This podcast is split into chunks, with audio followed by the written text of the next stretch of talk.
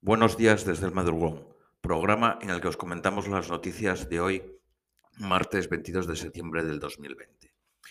Todos los periódicos eh, es portada la reunión de la presidenta de la Comunidad de Madrid, Ayuso, con Sánchez, el presidente del gobierno español. Se ha llegado a un acuerdo de crear un grupo de trabajo permanente y las primeras medidas que se reunirán una vez a la semana y las primeras medidas es incrementar la presencia policial, aumentar el número de rastreadores y usar el ejército en tareas de desinfección. Eh, pero el principal problema es que estamos cortos de personal sanitario. Si comparamos España con la, la media europea, tenemos 76 médicos por cada 100.000 habitantes, cuando en Europa tienen 123. Y a nivel de enfermeros, según el país, tenemos 520 por 100.000. Según la razón son 600 por 100.000.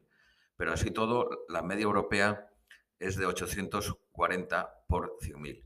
Según una sociedad eh, de salud, en España faltan 88.000 enfermeros, 73.000 para hospitales y el resto, que son 15.000, para la atención eh, primaria.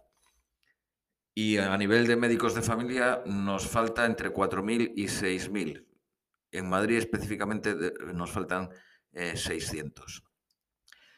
Eh, eh, tenemos en Cataluña la huelga de los MIR. Eh, están reclamando mejores condiciones laborales. Los MIR cobran, tienen el salario base bruto de 16.000 euros.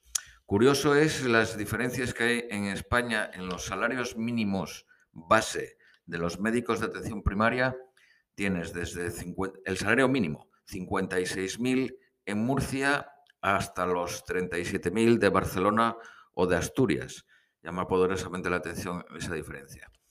Y por último, en el tema sanitario, Torra recomienda a los catalanes no viajar a Madrid y quiere imponer eh, controles de temperatura en los aeropuertos y en las estaciones. Por cierto, eh, la señora Díaz de Ayuso Hace unos días dijo que el incremento de los casos de coronavirus es debido, era debido, una de las causas, al modo de vida de los inmigrantes. Bueno, decir que el cierre o la restricción de movilidad de los siete distritos, en esos siete distritos hay una media de, de, superior al resto. No, es, en esa área es un 15% cuando el resto es un 9%. Incluso en el puerto, en el pueblo de Vallecas, o en el puente de Vallecas, perdón, eh, la, media está en el 30% de migrantes. Pero lo que no dice la señora Ayuso, que lo que no influye no es el modo de vida, sino las condiciones de vida. Los siete distritos restringidos son los más densos de Madrid. La media es el 27 metros por cada habitante, cuando el resto de Madrid tiene 42 metros por habitante. Lo cual quiere decir que respetar las distancias de seguridad es mucho más difícil. Eh, después eh, vamos a la siguiente. En el estado de alarma eh, se están sabiendo ahora ciertas noticias.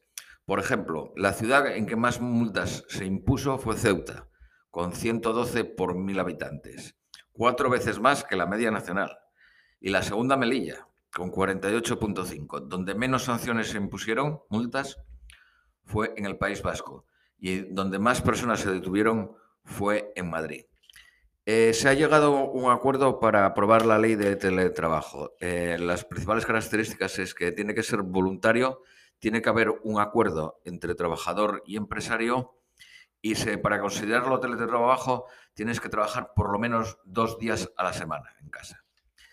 El Banco Santander quiere aprobar dividendos para el 2021 con cargo a los beneficios del 2020.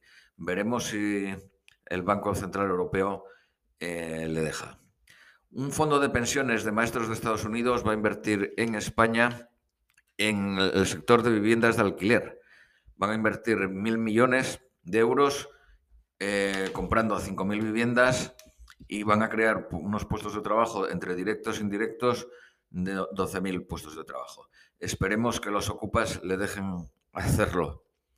Eh, la empresa Pulmatur le han echado de su sede por impago ya ha desguazado dos de sus tres barcos y el 40% de la plantilla lleva un mes y medio sin cobrar. Eh, tenemos dos nombramientos de dos exministras. Iberdrola ha fichado a la exministra de Agricultura Tejerina y a la exministra de Empleo Báñez. Las va a destinar a sus filiales de Brasil y de México. Es curioso el plantel staff de Iberdrola. Entre ellos tiene a un secretario de Estado de Asuntos Exteriores, un secretario de Energía de Estados Unidos, un expresidente de México, un ex vicecanciller alemán, además del reciente fichaje del exdirector general del Centro Nacional de Inteligencia. Desde luego que es, es un gobierno pleno metido en una empresa privada. Vamos con la prensa, con las noticias eh, internacionales. Eh, ayer han tenido, terminaron así el lunes, elecciones regionales en Italia. Eh, parece ser que ha habido empate, aunque según el país se desprende un ligero sabor a victoria por parte de la izquierda. Y también se ha aprobado a su vez la reducción de, diputados. Van a pasar de, creo recordar que eran 950 o 900 a 600. Y eso se aprobó por un 70 a 30%. Eh, el presidente Donald Trump presentará a final de esta semana candidato o candidata al Tribunal Supremo de Estados Unidos. La Unión Europea iba a sancionar a Bielorrusia, pero Chipre lo ha vetado. Más que vetarlo, quería que se impusieran también sanciones a Turquía. Y ahora en octubre se va a celebrar eh, elecciones de referéndum de independencia en Nuevo Caledonia. Nueva Caledonia es una isla pertenece eh, a, Francia desde hace 167 años yo hubo un referéndum en el 2018 que fue eh, a favor de quedarse en Francia por 57% de los votos y son unos 280.000 habitantes. Veremos a ver si esta vez lo consiguen o no lo consiguen. Vamos con las noticias de los periódicos de Inglaterra. Ayer ha habido en Inglaterra 4.368 nuevos eh, infectados con 11 eh, muertos. Eh, se han impuesto unas nuevas restricciones. Los bares y restaurantes tienen que cerrar a las 10 de la noche.